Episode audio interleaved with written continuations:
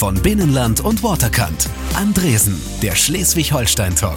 Er ist der Gesundheitsengel, der Mediziner für Mittellose, der Samariter aus Bad Segeberg. Er hat schon viele, viele Titel bekommen und womit? Mit Recht. Er hat die erste Praxis ohne Grenzen gegründet. Sechs gibt's mittlerweile bei uns in Schleswig-Holstein und dort wird denen geholfen, die ohne Krankenversicherung sind, weil sie obdachlos, mittellos sind, ja, oder einfach pleite gegangen sind. Heute ist er zu Gast in meiner kleinen äh, Landarztpraxis hier. Äh, Dr. Uwe Denker ist da. Schönen guten Abend. Guten Abend. Schön, dass Sie da sind. Wissen Sie, wie vielen Menschen Sie in diesen jetzt ja schon bald zehn Jahren Praxis ohne Grenzen mit Ihrem Team helfen konnten? Wir führen keine Statistik, aber ich äh, schätze, so ungefähr 1000 Leute haben wir beraten bisher. Die Hälfte davon, also 500 in der Praxis und ungefähr 500 am Telefon, ja. denn ich mache auch Telefonberatungen. Und das ist dann wahrscheinlich von bis. Äh, was Sie da tun, ähm, für wen Sie das tun, ich behaupte mal, die Schicksale ähneln sich. Äh, sie lassen Sie nicht kalt, Sie werden uns auch nicht kalt lassen, dem einen oder anderen vielleicht auch die Schamesröte ins Gesicht treiben. Wenn wir das erreichen können heute Abend, war es ein guter Abend, oder? Ja, das finde ich auch, ja. Äh, Dr. Uwe Denker aus Bad Segeberg, der hat die Praxis ohne Grenzen gegründet. Menschen ohne Krankenversicherung behandelt er in der Einrichtung kostenlos, aber nicht unbedingt nur Menschen ohne Krankenversicherung, oder? Es gibt auch Leute, die nicht ausreichend versichert sind. Das sind diejenigen, die ihre Krankenkassenbeiträge nicht bezahlen konnten und die herabgestuft werden in einen sogenannten Notfalltarif. Also ein stumm ablaufende Zuckerkrankheit, die akut ausbricht, ist nicht abgedeckt. Mhm. Ein Bluthochdruck und ähm, wir treten häufig dann in Vorleistung, um den Patienten nicht unnötig warten zu lassen. Sie machen das jetzt schon im zehnten Jahr. Normalerweise kommen Patienten zu Ihnen ins Sprechzimmer. Jetzt ist mal ein bisschen umgekehrt. Ich mache jetzt die Anamnese. Das ist äh, eine etwas ungewohnte Situation für Sie. Äh, es gibt bei mir immer die Selbstvorstellung am Anfang dieser Sendung. Das heißt, der Gast stellt sich selber vor. Ich habe das schon mal zusammengefasst, damit wir Sie ein bisschen besser kennenlernen. Ich würde Sie bitten, mir das vorzulesen. Da bin ich ja gespannt, was ich vorlesen soll. Oder? Ja. ja. Wenn Sie irgendwo sagen, stimmt nicht, sagen Sie gerne. Mein Lieblingssatz ist, Sie haben mir sehr geholfen. Denn genau deswegen mache ich ja diesen Job. Mein Name ist Uwe Denker und ich bin Arzt im Ruhestand. Nur ohne Ruhestand. Äh, denn ich habe in Bad Segeberg die Praxis ohne Grenzen ins Leben gerufen. Das hat mir den Titel Samariter aus Bad Segeberg, Mediziner für Mittellose und auch Gesundheitsengel eingebracht. Schon schön. Noch schöner ist aber, dass ich viele Kollegen gefunden habe, unter anderem auch meine Frau, die in der Praxis ebenso mit anpackt und sich für einen guten Zweck einsetzt. Als Mediziner kämpfe ich nämlich für Menschen, die durch das soziale Raster gefallen sind. Auch mit 81 Jahren denke ich noch nicht ans Aufhören, denn ich werde dringend gebraucht. Werde ich gefragt, wann ich denn etwa aufhören möchte, dann sage ich, das ist natürlich biologisch begrenzt, aber zehn Jahre mache ich es noch. Sehr schön. Aufgewachsen bin ich in Bad Segeberg, später in Kiel. Dort habe ich auch Medizin studiert und die Liebe meines Lebens kennengelernt. Seit fast 60 Jahren verwöhnt sie mich. Gemeinsam haben wir drei Kinder und drei Enkel. Mich selbst bezeichne ich gern als sanften Rebellen. Das wird sich demnächst ändern fürchte ich. Sie sind nicht mehr so sanft dann, oder? Nicht, nee, was ich jetzt zuletzt erlebt habe in der letzten Zeit, ist, macht mich doch sehr, sehr rebellisch und wütend. Also muss was passieren. Okay. Vielleicht bin ich auch manchmal etwas dickköpfig, aber guten Argumenten gegenüber bleibe ich immer aufgeschlossen. Die Arbeit in der Praxis ohne Grenzen fordert mich fast mehr als mein vorheriges Berufsleben. Denn zu mir kommen viele Schicksalsfälle, die mich sehr bewegen. Mein Motto lautet, das krieg wir hin. Oder das krieg wir wieder hin. Aber es hätte auch ganz anders kommen können. Um ein Haar hätte ich Theaterwissenschaften studiert und wäre auch auf einer Bühne gelandet. Mit dem Kieler Open Chor habe ich schon Wagner gesungen. Kurz, ich brauche auch mit 80 Jahren noch viel Action. Ausgenommen täglich zwischen 13 und 15 Uhr, da bin ich nicht erreichbar. Da machen Sie Siesta. Gründen. Da mache ich Siesta. Ja. Ihre Frau ist mit dabei. Sie hat genickt an einigen ja. Stellen. Ja. Ja. Stimmt also zu. Ich stimme auch zu. Sie stimmen auch zu. Das ist gut. Haben Sie sich Ihren Ruhestand nicht ein bisschen ruhiger vorgestellt, mit weniger Arbeit? Eigentlich nicht. Nee?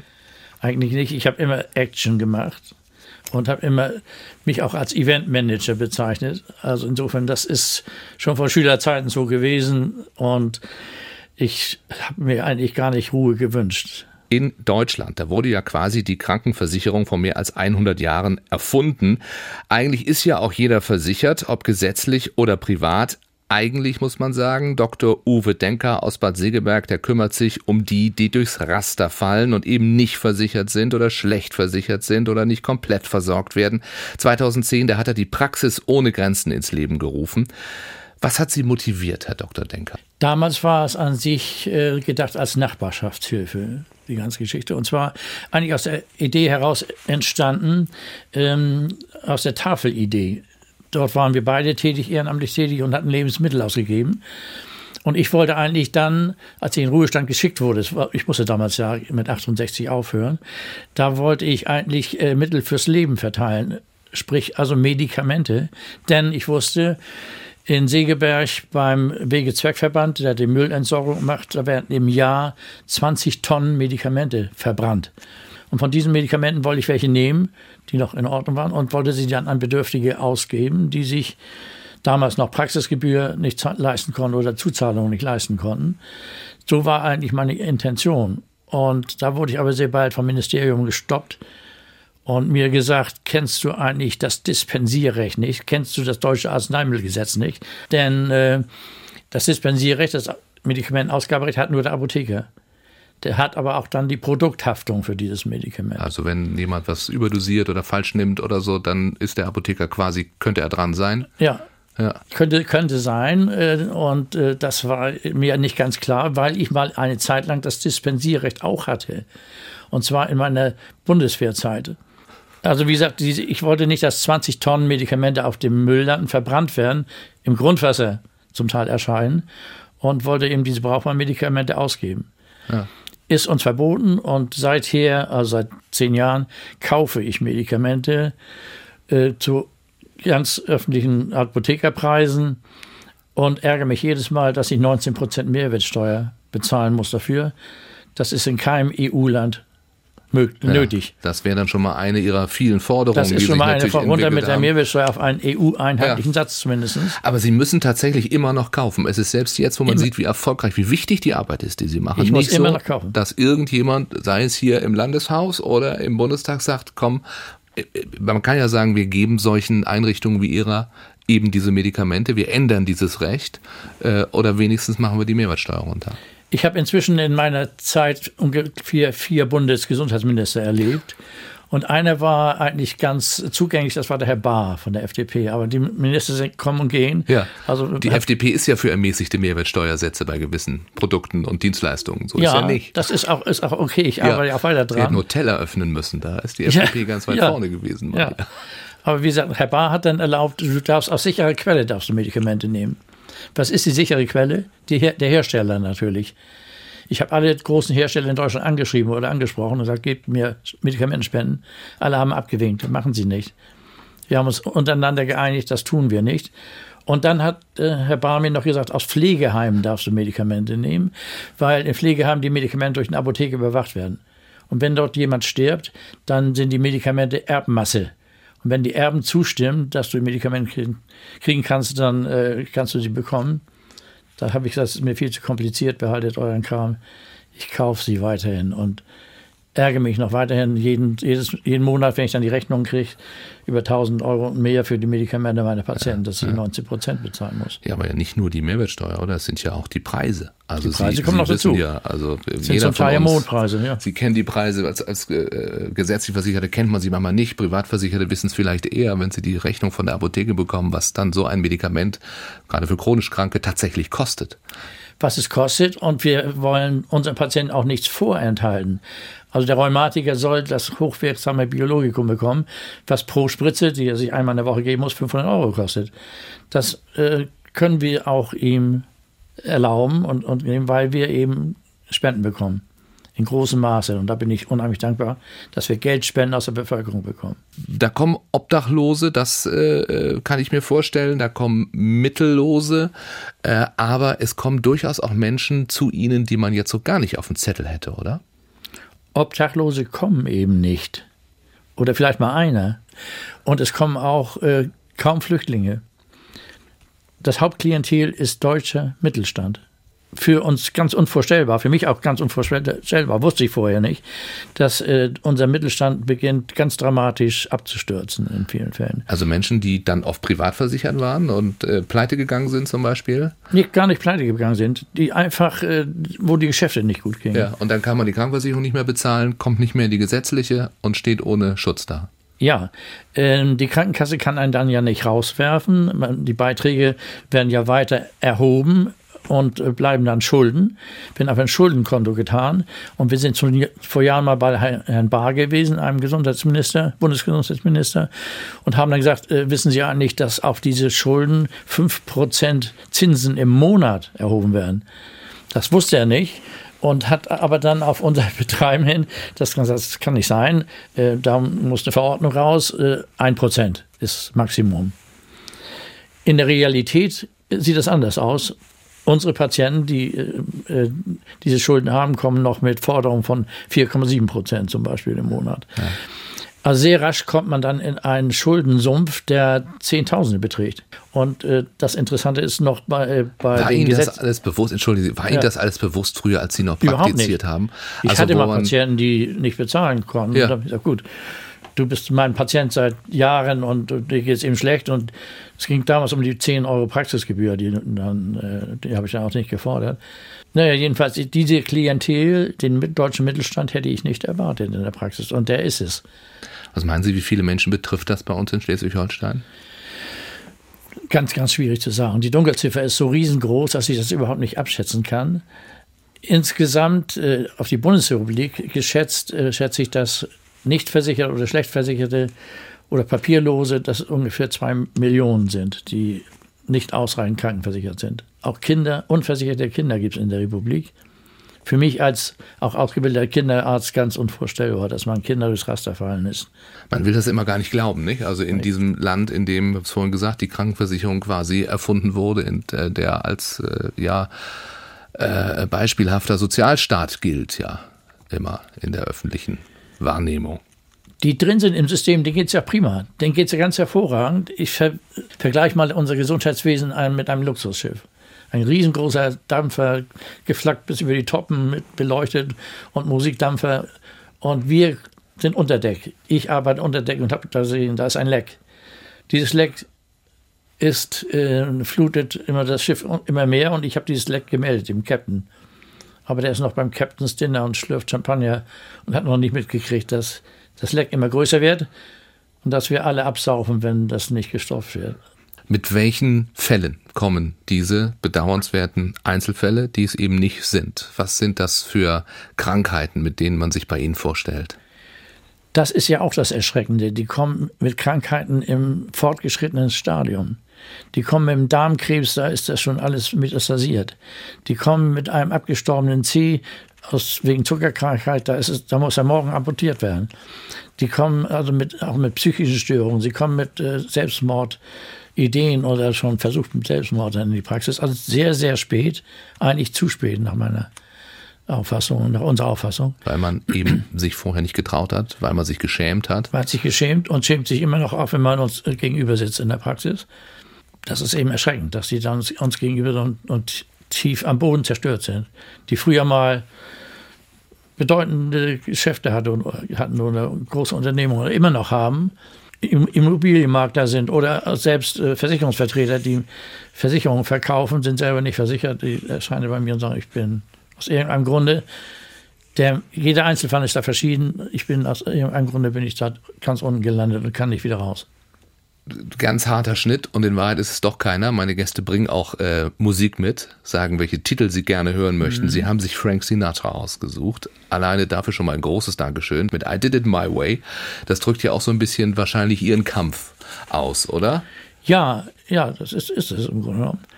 Ähm, wobei dieses Lied vielleicht mehr Widerstände so ähm, heraufbeschwört, als ich sie habe. Ich habe eigentlich, so viele Widerstände habe ich eigentlich nicht. Also jeder sagt, du machst eine tolle Sache. Nur die Konsequenz, auch die Politiker klopfen auf die Schulter. Und ich habe da schon die, Beschwerden in der Schulter, vor lauter Schulterklopfen. Ähm, aber es passiert nichts. Es, die, die Aktion fehlt, die Konsequenz daraus. Ich könnte mir vorstellen, Sie haben eben gesagt, ähm, man schämt sich, man kommt auch wenn es zu spät ist oder wenn es fast zu spät ist, wenn es gar nicht mehr anders geht in diese Praxis ohne Grenzen. Und vermutlich kommt man ja auch nicht mit einem Schnupfen und einer Grippe, sondern das sind äh, Schicksale, die sie dort erleben, die sie früher in ihrer, ich sag mal, normalen Praxis sicher nicht erlebt haben. In dieser Häufung, oder? In dieser Häufung nicht, nein, natürlich nicht. Nein, nein. Da, da, wurden die Patienten ja eng begleitet. Ich bin ja Family Doctor, ich bin ja von, habe ja von der Wiege bis zur Bahre die äh, Leute dann mit begleitet, weil ich von meiner Ausbildung her Kinderarzt und Allgemeinarzt bin. Und äh, insofern ist mir da hoffentlich niemand untergeschnallt, den ich, die, wo ich etwas übersehen habe. Ja. Ich, äh, und, und wenn, sicher habe ich übersehen, aber äh, gewisse Sachen nicht rechtzeitig erkannt. Das ist sicher mal Aber wenn Sie es erkannt haben, hat man an den Spezialisten verwiesen, ja, ja, hat man natürlich. ins Krankenhaus verwiesen. Natürlich. Äh, was sind jetzt so extreme Fälle, wenn Sie an Ihren Praxisalltag denken? Der extreme Fall ist der Patient zum Beispiel ganz zu Anfang in der Praxis, der mit äh, dem Rollstuhl von seiner Frau gefahren wurde, leichenblass war, der 400 Kilometer angereist war in die Praxis ohne Grenzen mit einem fortgeschrittenen Nierenkrebs und der ganz akut dann äh, vier Blutkonserven brauchte, weil er so ausgeblutet war, die wir ihm dann auch verschafft haben. Dann haben wir ihn zurückgeschickt nach Brandenburg und mehrere Wochen danach bekam ich einen Bericht vom MDR, äh, einen Fernsehbericht, wo, dieser, wo über diesen Patienten berichtet wurde. Und der war also in einem ganz schrecklichen Zustand da in seiner Heimatstadt. Und dann sind wir, meine Frau und ich, auf dem Weg von Dresden nach Hause nochmal da bei ihm vorgefahren. Und das haben ein so erschreckendes Zustand da gefunden, dass äh, wir also tief erschüttert waren. Dass äh, also die Leute kilometerweit anreisen müssen, damit ihnen geholfen wird. Ja. Wie gehen Sie damit um, wenn Sie nicht mehr helfen können? Denn auch das wird ja vermutlich Schlecht. häufig vorkommen, wenn die Patienten erst so spät bei Ihnen vorstellig werden. Hm, ganz schlecht. Äh, äh, eigentlich kann man es gar nicht richtig äh, verarbeiten. Schwierig. Das nimmt mich unheimlich. Das nimmt mich mit. Ja. Und doch ist ja etwas, was wir dann sagen müssen, äh, überwiegt die Tatsache, dass sie helfen, wie vielen sie helfen können. Hm. Den meisten können wir helfen. Und, und äh, dramatisch wird es dann, wenn also ganz teure Operationen anfallen. Und da ist eben der eine Fall uns besonders in Erinnerung, wo eine Patientin kam, die eine neue Leber brauchte. Und die hatte auch schon Lebendspender, zwei Stück, die einen Teil der Leber gespendet hätten. Aber die Operation kostete insgesamt 250.000 Euro. Die hatte sie nicht und die hatten wir nicht. Und dann haben wir versucht, mit aller Gewalt, habe ich dann versucht, sie in Deutschland irgendwo unterzubringen. Und dann kriegte ich schließlich heraus in Neu-Delhi, da kostet sie nur 60.000 Euro. Und da wäre sie hingegangen. Und äh, bis wir das dann arrangiert hatten, äh, ist sie leider verstorben. Und das hat uns ganz schwer getroffen. Meine Frau auch, äh, weil wir mit dieser Patientin eigentlich mehr oder weniger befreundet waren. Nicht? Die war so, kam allerdings aus der Mongolei. Nicht? Das war eine Mongolin, aber es spielt für uns keine Rolle. Ja. Das geht Ihnen richtig nah auch noch ja. bis heute. Ja. Kriegen. Sie dann, Sie haben eben erzählt, äh, Sie telefonieren dann rum, äh, versuchen einen besseren Preis zu bekommen. Mhm. Ähm, klappt das dann auch hin und wieder? Ja. Also wissen Sie schon, weiß ich nicht, das Krankenhaus dort, da rufe ich an, da ist auch jemand, der auf meiner Wellenlänge ist? Ja, das Problem ist, dass die Patienten aus ganz Deutschland kommen. Ich also überall telefonieren muss im Grunde genommen. Aber bisher hat es in, doch in manchen Fällen geklappt und ich kriege dann immer nur den einfachen Satz berechnet. Was mir nicht so gut dabei gefällt, dass manche Krankenhäuser Vorauszahlungen erwarten. Also ohne Vorkasse geht nichts und das äh, sehe ich nicht so ganz ein. Also an sich müsste mein Wort genügen. Und was wir äh, dann aber auch nett finden dabei bei dieser ganzen Geschichte ist, dass wir auch äh, Geburten vorfinanzieren. Und das ist immer ganz, ganz nett, wenn dann hinterher ein gesundes Kind geboren wird. Ja. Wir zahlen dann gerne die 4000 Euro dafür. Heißt schon ein Kind Uwe? Noch nicht. das hier waren es nur Mädchen. Dann geht's auch nicht. okay. So. Andresen, der Schleswig-Holstein-Talk. Nur auf NDR1 Welle Nord. Wir lieben Schleswig-Holstein. Moin. Mein Gast, äh, Dr. Uwe Denker, Gründer der Praxis ohne Grenzen, äh, mit einem Musikgeschmack ohne Grenzen. Jetzt hätte ich Louis Armstrong hier für Sie. What a wonderful oh, world. Ja, ist es ja. Im Grunde genommen ist es so. Im Grunde ist es eine ganz schöne Welt, ja. wenn die Engstirnigkeit nicht wäre. Ja, aber es gibt auch so viele positive Momente. Insofern ist das äh, Diese Tätigkeit ist sehr ja, befriedigend, muss ich sagen. Sie haben vielen Menschen geholfen. Wir haben jetzt äh, gesprochen über Habe Menschen, ich vorher ja auch, aber das ist eben äh, jetzt eine andere Art auch von Dankbarkeit bei den Patienten. Wie begegnet Ihnen diese Dankbarkeit? Auf der Straße. Ja, auf der Straße werde ich angesprochen und darf ich Sie mal umarmen? Bitte sehr. Warum? Ja, ich habe Sie doch im Fernsehen gesehen und sind nicht der und der. Ja. Ja. Ja, und dank Ihnen ist es dann doch eine Wonderful World. ja.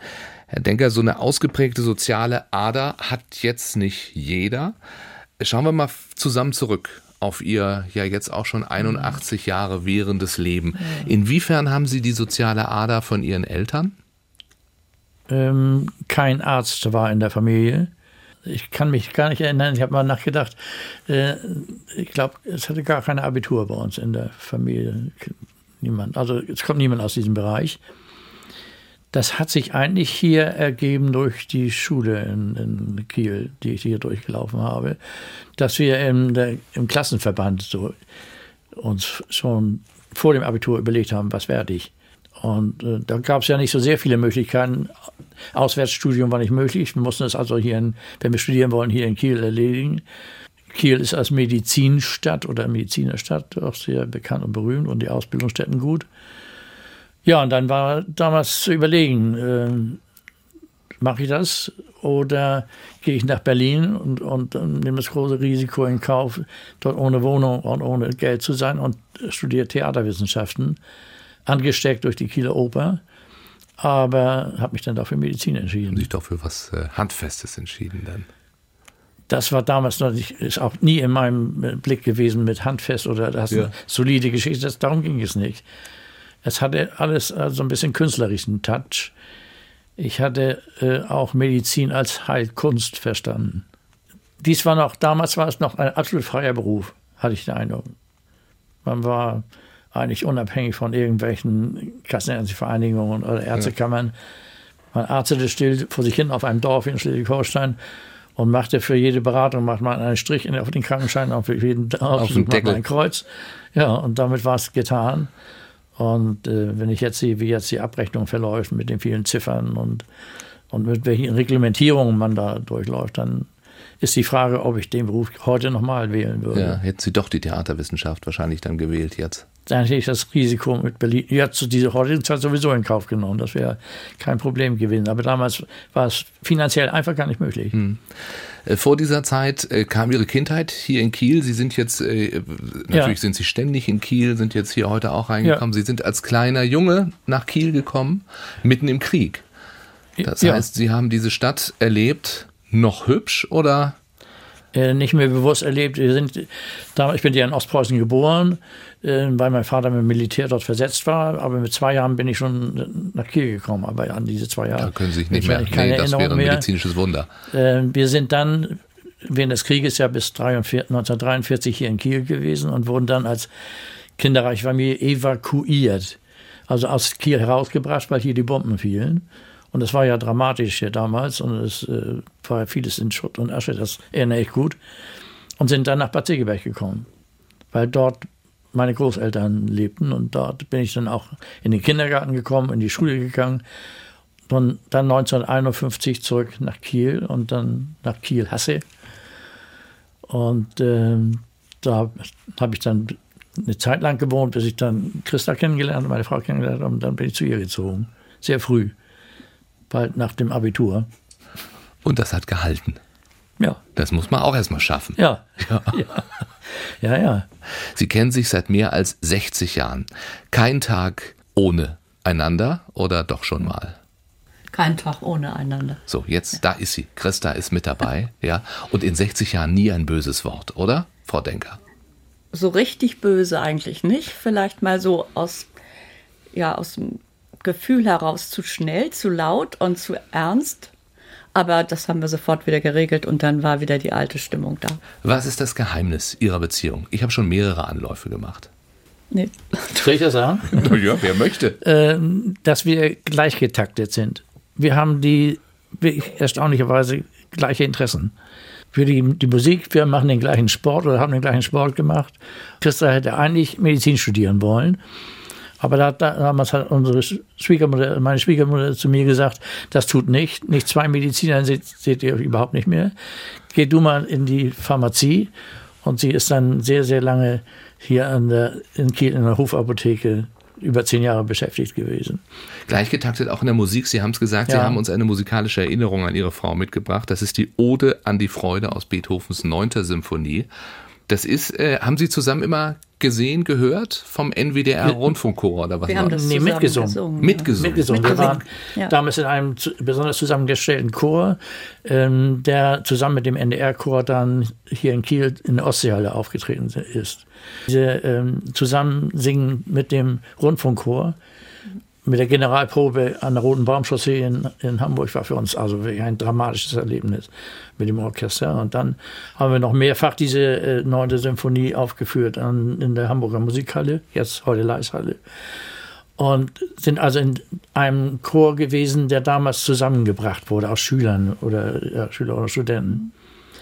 Und dann haben wir uns wieder getroffen im Opernchor hier in, im Extrachor in Kiel und haben in Wagner-Opern oder bei Carmina Burana auf der Bühne mitgemacht. Wann hat's gefunkt? Bei äh, der Ode oder schon davor? Bei der Ode, würde ich sagen, ja. Ja, ja. Eigentlich schon früher, aber das war ein trauriges Thema. Das war, das war das Verdi-Requiem. Das ist auch schön, ja. Die-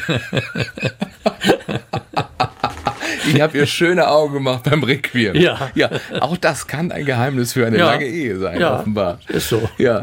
Frau Denker, was sagen Sie denn dazu, dass Ihr Mann äh, ja immer noch so aktiv am Arbeiten ist? Ich meine, Sie könnten jetzt auch schon auf Reisen gehen und ganz viel Zeit miteinander verbringen. Äh, stattdessen äh, arbeitet er und Sie ja tatsächlich auch mit ihm. Ich hatte so gehofft, als mein Mann in Ruhestand ging aus der kassenärztlichen Praxis, dass wir so mal einfach sagen, oh, heute ist das Wetter so schön, wir fahren einfach mal los und fahren mal an die Schlei oder an die Flensburger Förde oder aufs Wasser oder schwimmen in der Nordsee und hatte gedacht, dass man sowas so ganz spontan machen kann. Und das ist natürlich nicht mehr.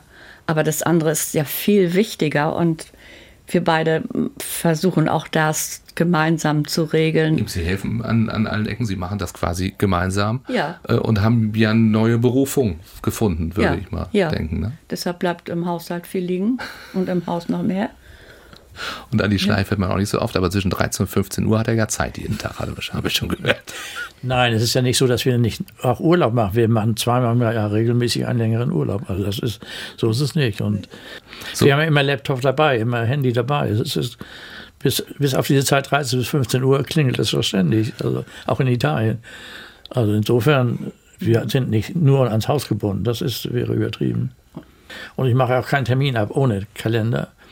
Und wenn Sie äh, jetzt hören, dass meine Termine schon 2020 schon Termine festliegen, dann, äh, naja, dann sagt das das aus, was sich so tut. Ne? Dr. Uwe Denker ist bei mir mit seiner Frau Christa, die sich jetzt wieder beruhigt zurücklehnen darf äh, und diesem Gespräch lauschen darf, nachdem ich sie eben so gemein ans Mikrofon quasi gezerrt habe. Also Christa ist Ihnen eine große Hilfe, beziehungsweise es ist quasi auch ja wahrscheinlich Ihr Projekt, Ihr gemeinsames geworden über die Jahre. Ja. Äh, und doch schaffen Sie das natürlich nicht alleine. Wie groß ist das Team der Praxis ohne Grenzen? Zunächst war ich ja im Februar 2010 oder Januar 2010 ganz alleine. Schon zwei, drei Wochen später stand der nächste Kollege neben mir und sagte, bei dir mache ich mit. Da kamen immer weitere Kollegen und Kolleginnen dazu, sodass wir jetzt ein Team von fünf Ärzten sind, die sich abwechseln in der Mittwochsprechstunde in Segeberg. Dazu kommen inzwischen acht Arzthelferinnen.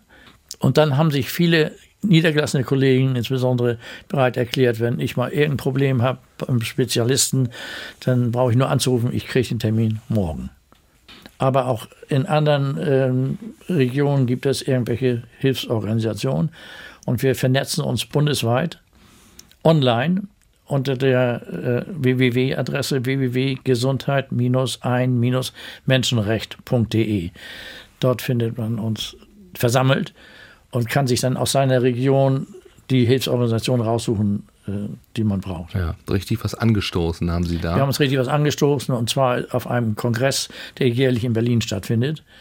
Armut macht krank und Krankheit macht arm.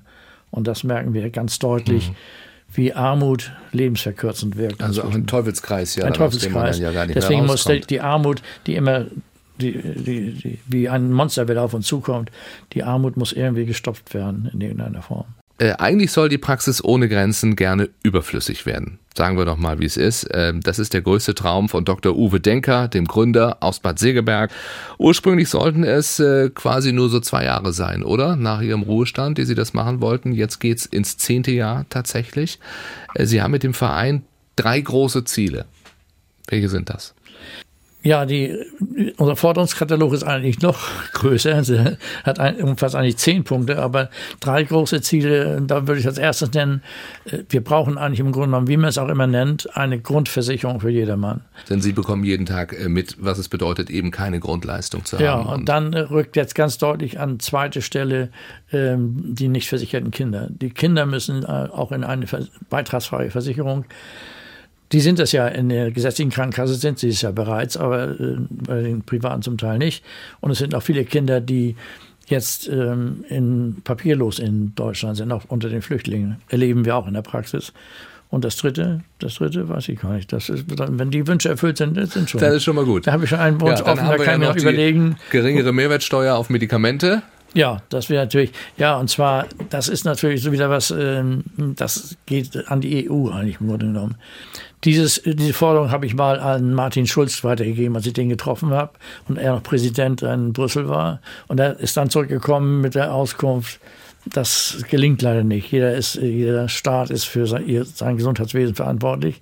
Da habe ich ihm entgegnet, wie ist es dann möglich, dass ihr den Krümmungsgrad der Gurke habt einheitlich abstimmen können. Oh, ich glaube, das hörte, hat er damals schon nicht mehr gerne gehört. Nein, hat er nicht, nicht mehr jeder gerne. Europapolitiker muss sich ja. mit der Gurke auseinandersetzen, ja, aber selber schuld. Selber schuld. Und, ja. äh, aber dies mit dem einheitlichen Gebührensatz Gut, EU-weit möglicherweise nicht, aber allerdings jetzt bei der neuen Europawahl werde ich mich auch hinter die Europapolitiker klemmen und sagen, komm, jetzt, da ist mehr zu tun als nur in Deutschland. Sie geben nicht auf. Sie ich müssen mit vielen Politikern sprechen. Sie haben vorhin auch ja. schon erzählt, dass Sie natürlich mit den äh, verschiedenen Bundesgesundheitsministern geredet haben. Äh, der vierte ist es jetzt, seit die Praxis ohne Grenzen ich hatte, existiert. Ich hatte einen, glaube ich, zwischendurch vergessen, weil er nur so kurz dabei war. aber, aber so ja. bei Ulla Schmidt fing es an.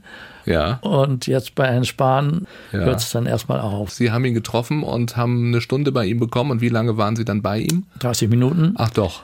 Doch, doch, weil er aus der Bundestagssitzung kam und äh, die war überraschend angesetzt worden. Aber seine An Ein Auskunft war eindeutig und abschlägig. In der Republik äh, sind alle versichert. Sie müssen sich dann ans Sozialamt wenden. Das Sozialamt tritt dann ein. Und das und ist nicht das so. Das ist nicht der Fall und das tun die eben auch nicht. Der Handwerksmeister, der noch seinen Betrieb hat, der geht nicht ans Sozialamt, sondern ich bin pleite. Es verzichten ja auch viele auf Hartz IV.